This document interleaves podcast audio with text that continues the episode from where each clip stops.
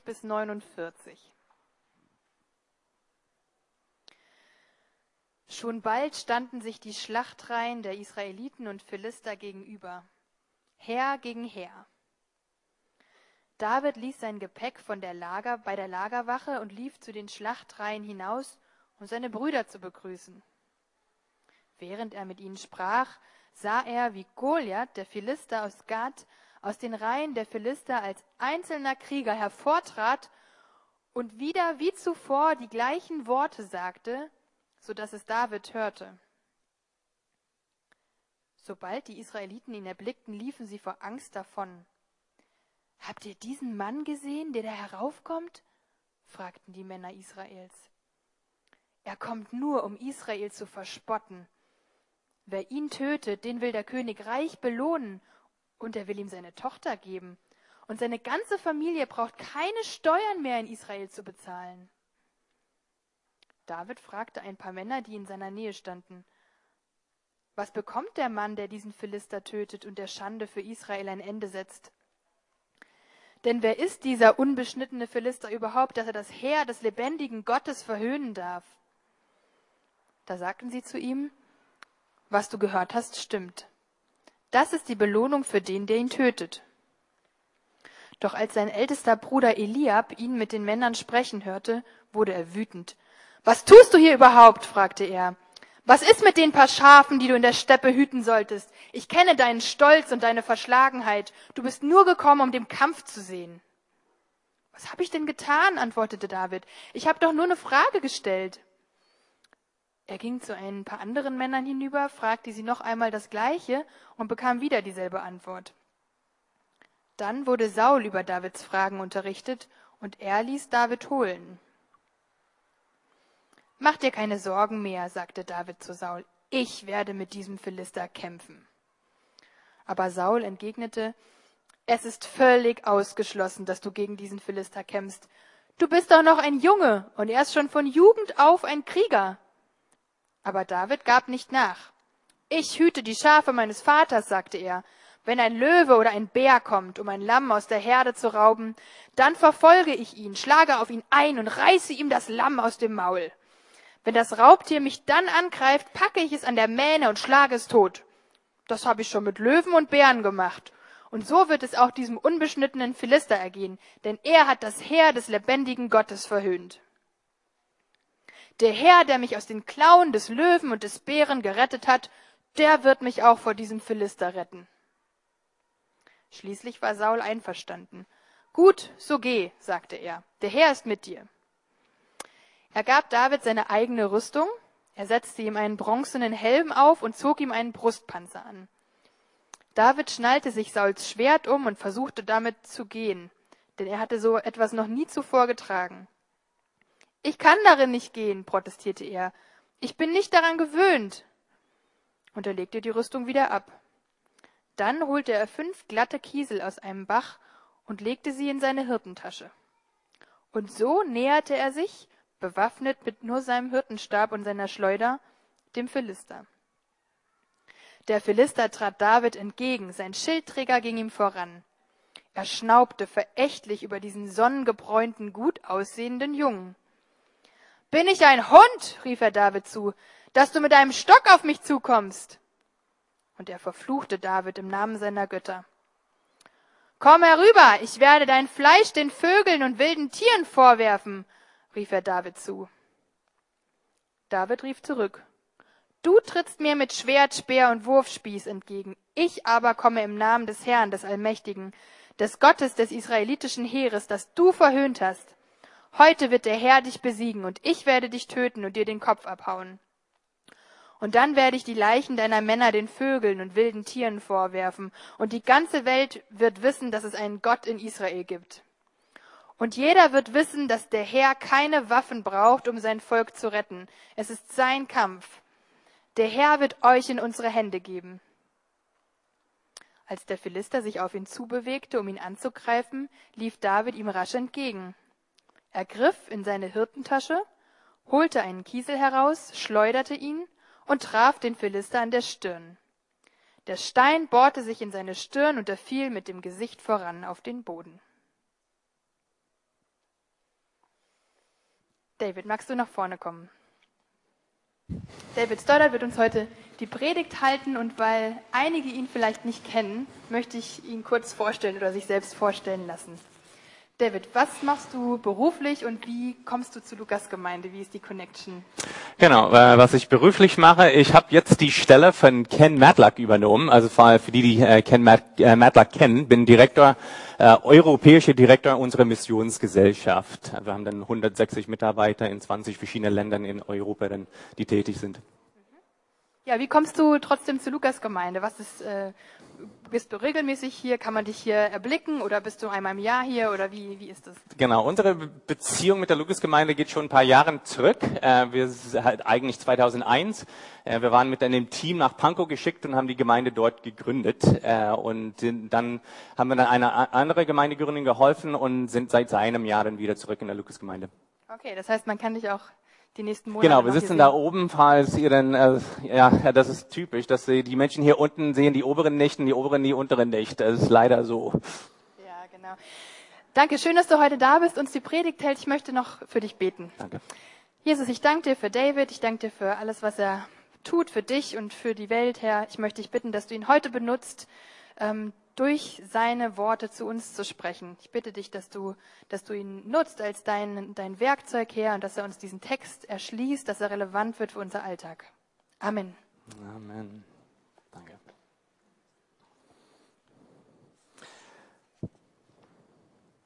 Ja, die Geschichte von David und Goliath ist eine der bekanntesten und größten Geschichten der Bibel.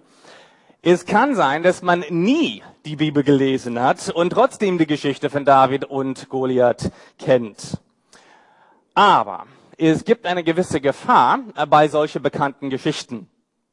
Die sind uns so vertraut, äh, so dass äh, man sie nicht mit frischen, wirklich mit frischen Augen lesen kann.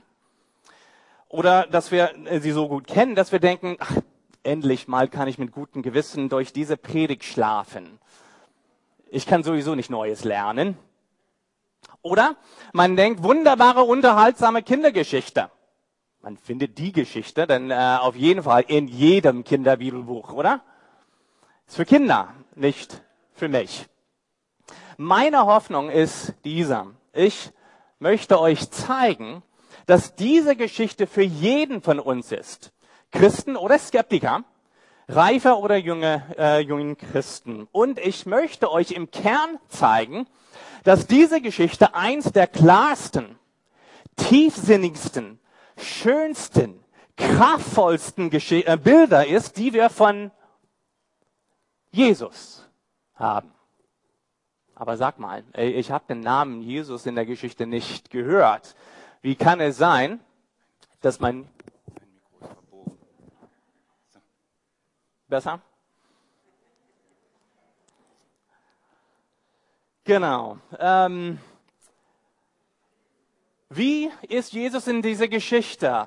Wenn wir diese Geschichte im Kontext äh, lesen, im Kontext der ganzen Schrift, diese Geschichte wie jede andere Geschichte weist uns auf Jesus hin. Jesus ist eigentlich das Zentrum Gottes Geschichte. Jesus Christus ist eigentlich der Kämpferkönig, der mehr als nur Philister besiegt, sondern der das Reich der Finsternis besiegt hat. Und er, wie David, durch ein unerwartetes und unwahrscheinliches Instrument. Keiner hat erwartet, dass David mit einem Stein und Schleuder ein Riesen niederschlagen könnte. Keiner. Keiner hat auch erwartet, dass durch den Tod eines Rabbis, durch sein Leiden, Schmähen und Tod auf dem Kreuz, dass der Tod selber getötet wird. Keiner hat sowas erwartet. Dass, dass Jesus durch sein, sein Sterben am Kreuz Satan und seine Armee besiegen würde. Keiner. Der Sieg David ist eine Vorschau des Sieges Christis. Da wollen wir eigentlich hin in die Predigt. Aber ich möchte mit dieser Frage beginnen, um euch ein bisschen aufzufangen. Lebst du heute mit Angst? Fühlst du dich in deinem Leben ohnmächtig, anders zu leben? Hast du den Eindruck, dass Gott dir aufweist, wie du anders leben sollst? aber es fehlt dir ganz ehrlich die Kraft. Vielleicht find, äh, befindest du gerade im, im Hamsterrad einer Karriere gefangen und du kommst nicht raus. Deine Familie äh, leidet darunter. Du hast gar keine Zeit für die Gemeinde. Oder vielleicht weißt du, dass du deine Kinder, Kinder anders erziehen sollst. Oder dass du deine Frau Priorität und Aufmerksamkeit geben sollst. Aber es fehlt dir die Kraft, das in deinem Leben zu ändern, einen neuen Weg zu schlagen. Oder vielleicht schaust du dir eine Tagesschau an und denkst, ach, Mist, Trump ist immer noch Präsident. Die Welt geht unter. Oder ganz allgemein betrachtet, hat das Reich Gottes wirklich Einfluss auf der Welt? Habt ihr gemerkt, Islam wächst. Christen in 40 Ländern der Welt werden verfolgt. Gibt es wirklich Hoffnung? Oder schaust du die Gemeinde an und du denkst, von wegen Einfluss in der Nachbarschaft, mein, meine Güte. Also wir schaffen es kaum, einen Putzplan oder Kindergottesdienstplan zu füllen. Wie bitteschön werden wir wirklich nach außen was bewirken? Wie gewinnen wir persönlich als Gemeinde Mut und Glauben wieder? Wie leben wir mit Zuversicht und Freude? Meine Antwort. Wir brauchen eine andere Perspektive unseres Lebens. Wir brauchen eine andere Perspektive unseres Lebens. Wir müssen unsere Umstände durch andere Brillen sehen. Im Kapitel 16, das Kapitel davor, ist Perspektive schon das Thema. Samuel, ein Prophet Gottes, ein Seher, wortwörtlich ein Seher Gottes. Das heißt, jemand, der wirklich die richtige Perspektive haben sollte, ist von Gott gesandt, ist von Gott gesandt, den nächsten König zu salben. Er ist von Gott nach Haus Isai geschickt und die möglichen Kandidaten sind ihm vorgestellt. Seine Perspektive war, Gott hat mich hier hingeschickt, ich sehe die Kandidaten vor mir und, naja, Eliab, boah, Mensch, der ist groß wie Sau, der muss es sein. Ich meine, muskulös, er, er, er ist groß, Frauenheld. Nein? Nein, Gott? W wieso nein? Wie kann es nicht sein, dass es nicht ihm ist? Problem, Kapitel 16, Vers 7. Er schaut nur auf das Äußerliche. Er schaut auf das, was ihm Sinn machte. Und dann der Knaller. Keiner von den sieben Söhnen. Doch, das macht doch gar keinen Sinn. Ist das ein Witz, Gott? Wieso bin ich hier denn? Er braucht eine andere Perspektive. Er muss Dinge sehen, wie Gott sie sah. Und das Gleiche sehen wir jetzt im Kapitel 17. Das ist das Thema des Kapitels. Ich möchte auf drei falsche Perspektive schauen heute Morgen, die wir häufig haben, und dann eine richtige. Drei Dinge, die Glauben verhindert. Und dann eins, was dein, äh, oder drei, die Wachstum in Christ verhindern und eine, die uns stärkt. Drei Dinge, die die Mission der Gemeinde lähmt und eine, die uns stark motiviert. Erstens, erste Perspektive, eifersüchtiger Glauben, Vers 28 bis 31.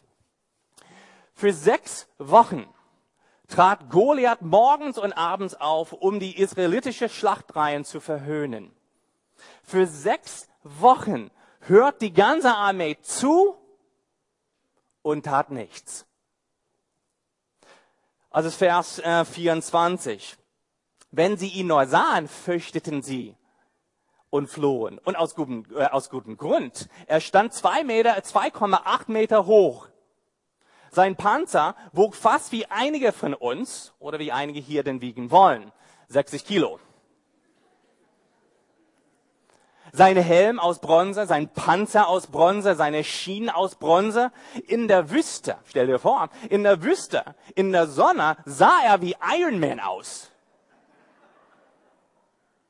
Absolut glänzend, blendend, imposant. So bolzt er den Elatal hoch und runter. David, der unbedeutende Hirte und Bote, hört die Rede von Goliath. Aber was sagt er? Habt ihr dies gehört? Sagt mal.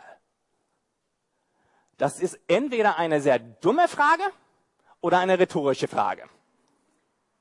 Also habt ihr das gehört? Klar haben sie ihn gehört. Seit sechs Wochen zweimal täglich die, die, die gleiche Rede gehört. Ich bin nicht mit Mathe begabt, aber komme ich auf den 84 Male gehört. Haben Sie das gehört? Wer ist dieser Philister, dieser Unbestittene, der die Schlachtreihen des lebendigen Gottes hört? David ist nicht von dem Glanz und Glamour dieses Riesen beeindruckt. Eliab, habt ihr gemerkt, der ältere Brüder, wurde empört. Warum? Weil Goliath so hochnäsig war, oder? Richtig? Nein. Gar nicht.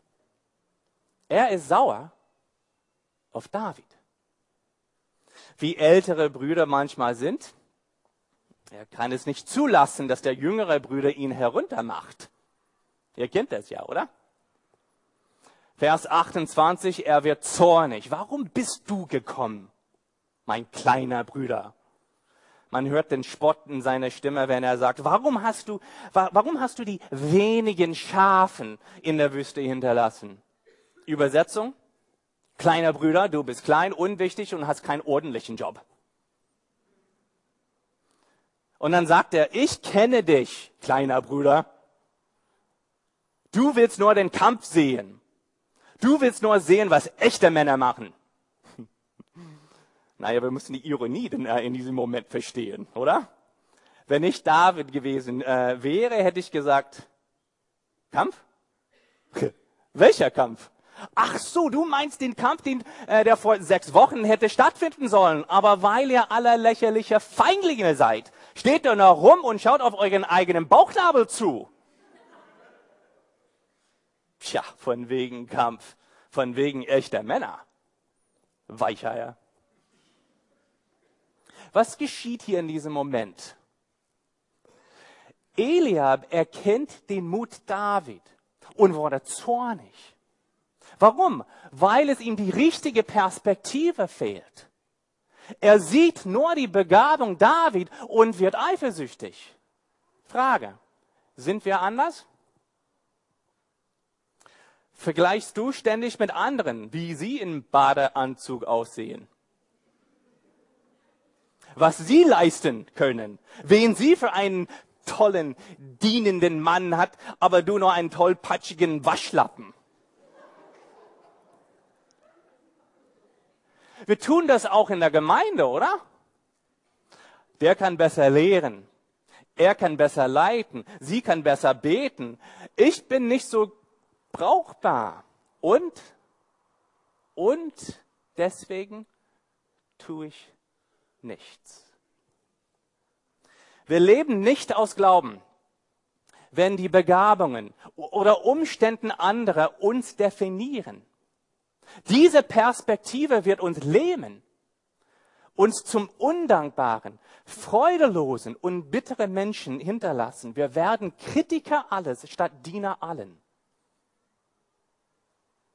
Zweiter Punkt. Fehlender Glaube, Vers 31 bis 39 oder mangelnder Glauben. Saul hört die Worte David und, und ließ ihn holen. David sagt Saul, wenn keiner andere will, ich kämpfe ihn. Frage. Wer sollte Goliath kämpfen? Wer sollte für das Volk kämpfen, so dass die und ihr Nachkommen nicht als Sklaven leben? Antwort? Saul. Saul, der, der König. Dafür wurde Saul zum König gemacht. Ein, ein, Kopf größer als alle, alle anderen, Kapitel 9, Vers 2, stark, mächtig, Leitertyp. Er war Israels Goliath. Aber er blieb bequem in seinem Zelt schlürft sein Mojito und sagt, was wir alle denken. Ach, sag mal, David, äh, David, ich meine, du bist noch jung, Vers 33, du bist Knabe. Übersetzung, David, wenn du doch noch reifer wirst, wenn du noch mehr vom Leben geschmeckt hast, dann siehst du die Dinge klarer wie ich. Naja, als Eltern machen wir das Gleiche, oder? Häufig mit unseren Kindern. Jesse oder Liam, meine Kinder, ähm, oder meine Jungs, du verstehst noch nicht, was ich sage oder was ich dir befehle, aber eines Tages wirst du mich bedanken. Eines Tages wirst du meine unglaubliche, tiefgehende, unerschöpfte Weisheit verstehen.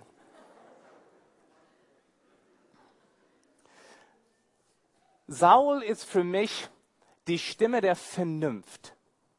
Logik. Im Zentrum seiner Realität ist sein Intellekt, was er verstehen kann. Aber sein Intellekt ließ ihm äh, daraus, was er, was er selber, nur was er selber erklären kann. Aber sein In Intellekt ließ ihn auch hilflos, glaubenslos, aktionslos und mutlos. Er denkt nicht daran, dass er vom König der Erde eingesetzt wurde. Er vergaß, dass das Volk, über das er gerade regiert, dem Schöpfer der Erde gehört. Sie, sie waren sein Bundesvolk. Er vergaß, dass die Erde, auf der dieser Kampf, statt, äh, dieser Kampf stattfand, nämlich in Juda, ihm und dem Volk versprochen worden ist. Das heißt, das war ein Heimspiel. Er vergaß, dass der Geist Gottes über ihn gekommen ist, um ihn zu stärken. Die übernatürliche Siege in Ägypten, in der Wüste, äh, all seine Siege bisher waren einfach in Vergessenheit geraten. Er sieht nur das Hier und Jetzt. Sind wir öfters wie Saul? Ich frage immer wieder reifere Christen als ich, wie wächst du eigentlich im Glauben? Wie kommst du eigentlich voran im Glauben? Wie wurdest du reifer? Wie hast du es geschafft, zum Beispiel durch diese schwierige Krise zu gehen und dann am anderen Ende sozusagen, dann mit Freude und Hoffnung zu leben? Wie hast du geschafft? Über die Jahre habe ich immer wieder eine ähnliche Antwort bekommen. David, bleib im Gottes Wort. Lies Gottes Schrift. Also nach, einer, äh, nach dem, äh, dem dritten, vierten Mal habe ich gedacht, Mensch, also sind Christen nicht kreativer? Ich meine, können sie nicht was Besseres ausdenken? Warum sollten wir die Bibel regelmäßig lesen? Warum sollten wir denn solche Geschichten richtig gut kennen? Stille Zeit haben, ist das nicht nur eine andere Pflicht? Nein. Nein, weil die Bibel uns immer wieder äh, uns von, ein, von ein, einer anderen Realität erzählt, einer, die wir häufig vergessen. Wenn ich denke, dass mein Leben außer Kontrolle gerät, lese ich die Geschichte von Josef im Alten Testament und sehe, äh, dass Gott die ganze Zeit alles unter Kontrolle hat. Oder wenn es mir finanziell knifflig wird, lese ich Matthäus 6, dass Gott für jeden Vogel, äh, Vogel sorgt und dass er mich mehr als die Vögel liebt. Wenn ich mich immer wieder über meine Sünde schäme, dann lese ich Hebräer 9, dass Jesus Christus einmal für ewig das Opfer für meine Sünde gab. Schluss. Wir lesen die Bibel nicht, um Realität zu entkommen. Wir lesen die Bibel, damit wir Realität wieder entdecken. Dritter Punkt. Falscher oder gefälschter Glaube. Vers 8 bis 10 und 43 und 44. Goliath schaut auf sich selber, seinen Panzer. Er schaut auf seine Siege, seine Karriere, seinen Ruf, seine Stärke. Er ist selbstbewusst und stark. Robert Alter, ein alttestamentlicher Theologe, sagt, so viel Detail ist nicht normal für einen Narrativtext im Alten Testament. Nicht normal, was wir gerade gelesen haben. Für uns gehört viele Details, gehört sowas zu, einem guten, zu einer guten Erzählung, oder? Aber für die Hebräer wäre das Ganze völlig, völlig übertrieben. Gefälschter Glaube schaut auf sich selbst und findet Sicherheit und Zuversicht in dem eigenen Tun. Sind wir wirklich anders? Warum wollen wir die Karriereleiter klettern? eine, äh, ich habe über die Jahre in, im Dienst gelernt, für manche, es geht eigentlich darum, dass, dass sie ihr Vater oder Familie oder Freunden zeigen können, dass sie doch was drauf haben. Dass sie auf uns schauen und mit uns beeindruckt sind oder dass sie auf uns stolz sein können. Warum reden wir so viel äh, über uns selbst bei Partys zum Beispiel? Warum dreht es um mich? damit wir beweisen können, wie wichtig wir sind? Oder wollen wir den neuen Job, weil es uns mehr bezahlt, damit wir uns wichtiger fühlen? Oder weil es eigentlich dem Reich Gottes dient? Wollen wir auf eine bestimmte Ausbildung oder eine bestimmte Fortbildung, weil wir ihn brauchen? Oder nur einen Titel und Gehaltserhöhung haben wollen? Falscher oder gefälschter Glauben ist ein Glauben, in dem wir Zuversicht und Sicherheit in uns selbst finden. Gefälschte Glaube sagt, einfach positiv über dich denken, einfach Angst verbannen, Punkt. Das tat Goliath übrigens. Und die Folge? Es ist Goliath, Goliath nicht bewusst, dass er in Gefahr stand dass er doch sehr angreifbar war. Er schaut auf sich selbst und dabei war er realitätsfremd. Vierter Punkt, wahrer Glaube. David schaut nicht auf andere und was er nicht konnte. Er schaut nicht auf seinen äh, Verstand. Er schaut auch nicht darauf, was er könnte.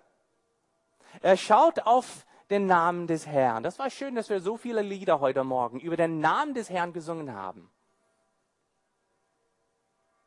Er schaut auf den Namen des Herrn, Vers 45. Der Name des Herrn steht für das ganze Wesen Gottes.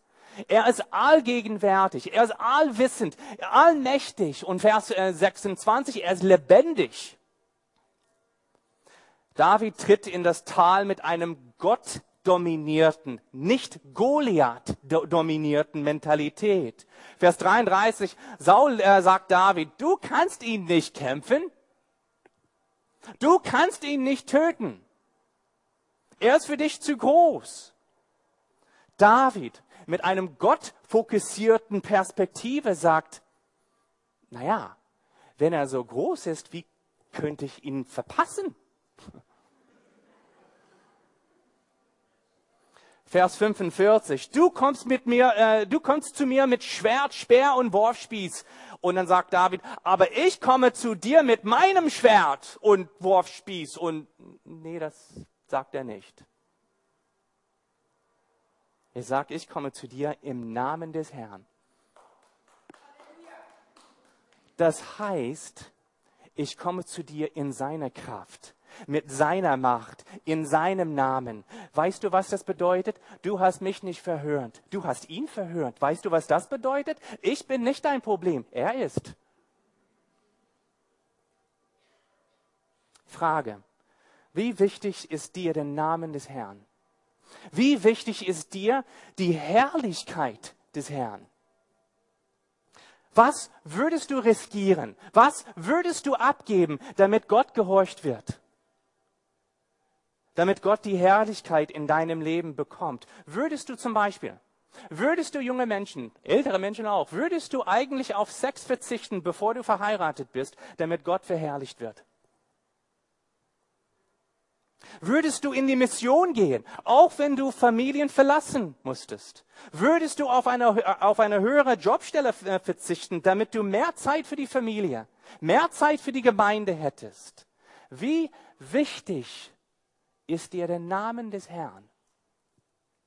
Ich glaube nicht, äh, glaub nicht, dass David keine Angst hat. Aber er zeigt wahre Mut und Glaube an diese Stelle. David war nicht naiv, als ob er sagt, naja, du wirst mich zerfetzen, ja, du in welcher Armee? Nein, er ist wahrscheinlich vor Angst umgekommen. Wie die Freunde von Daniel in Daniel Kapitel 3 sagt äh, zu äh, Nebukadnezar, kurz bevor sie ins Feuer geworfen werden sollten, weil sie vor dem Standbild von König nicht niederbeugen würde. Ich zitiere, sei es nun, dass unser Gott, dem wir dienen, uns aus einem glühenden Feuerofen befreien kann und uns von deiner Hand erretten wird. oder nicht. So sollst du wissen, o König, dass wir deinen Göttern nicht dienen und auch deine, das goldene Bild nicht anbeten werden. Habt ihr gemerkt? Mut oder Glaube ist nicht die Abwesenheit von Angst. Mut oder Glaube zu haben heißt auch, auch wenn man Angst hat, auch wenn, äh, wenn es mir nicht so gut gehen mag, tut man das Richtige. Mut oder Glauben heißt, man tut das Richtige, egal was die Konsequenzen sein mögen. Männer, haben wir den Mut, unsere Frauen selbstlos zu lieben, auch wenn es uns was kostet? Haben wir den Mut?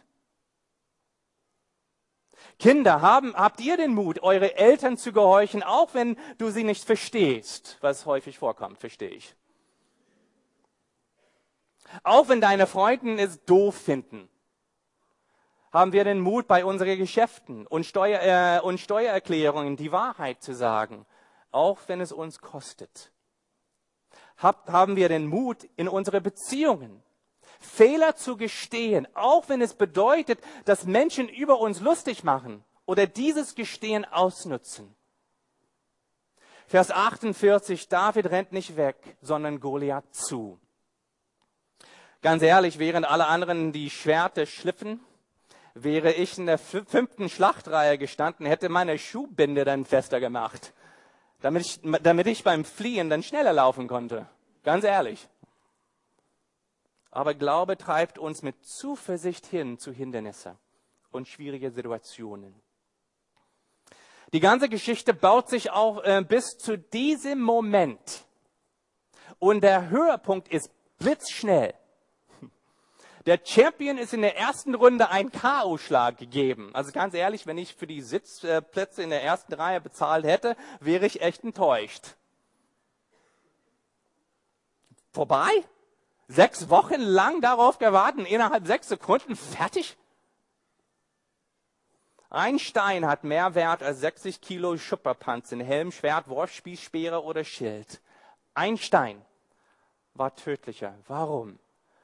Weil David schleudert den Stein, aber Gott lenkt den Flugplan. Wo sind wir in dieser Geschichte? Ich komme langsam zu, äh, zum Schluss. Langsam sage ich. Ähm, wo sind wir in dieser Geschichte? Manche schauen David an und sagen, Mensch, wenn ich nur Glauben und Mut wie David hätte, dann könnte ich jeden Goliath meines Lebens besiegen. Das Problem ist dies. Das ist nur eine vergeistliche Version von Goliaths verfälschtes Glauben. Sag das nochmal. Das ist nur eine vergeistliche Version von Goliaths verfälschtes Glauben. Wenn ich nur so wäre, wenn mein Glauben so groß wäre.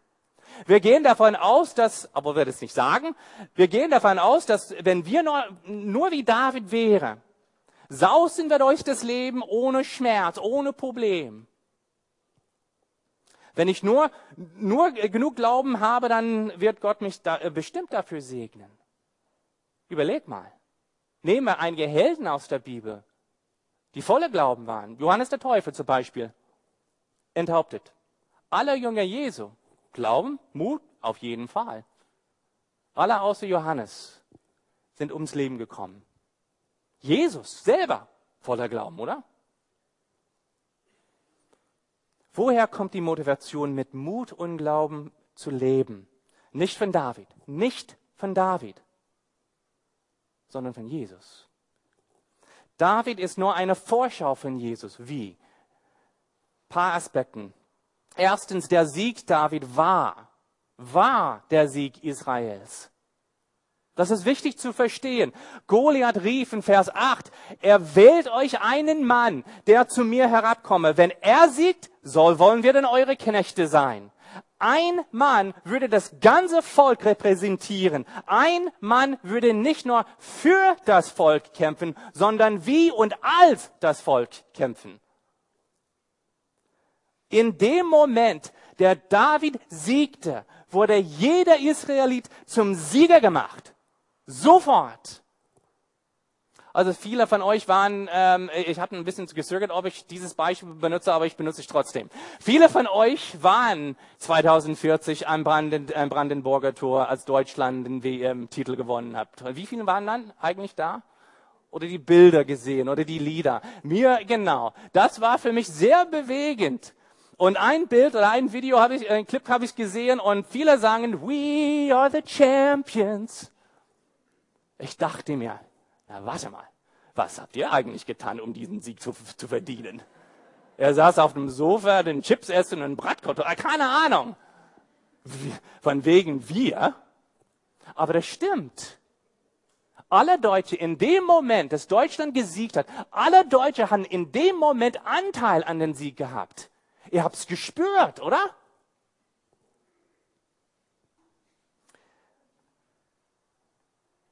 Wenn Paulus sagt in Epheserbrief, wir sind in Christus, meint er genau dies. Was Jesus geschieht, geschieht allen, die ihm folgen.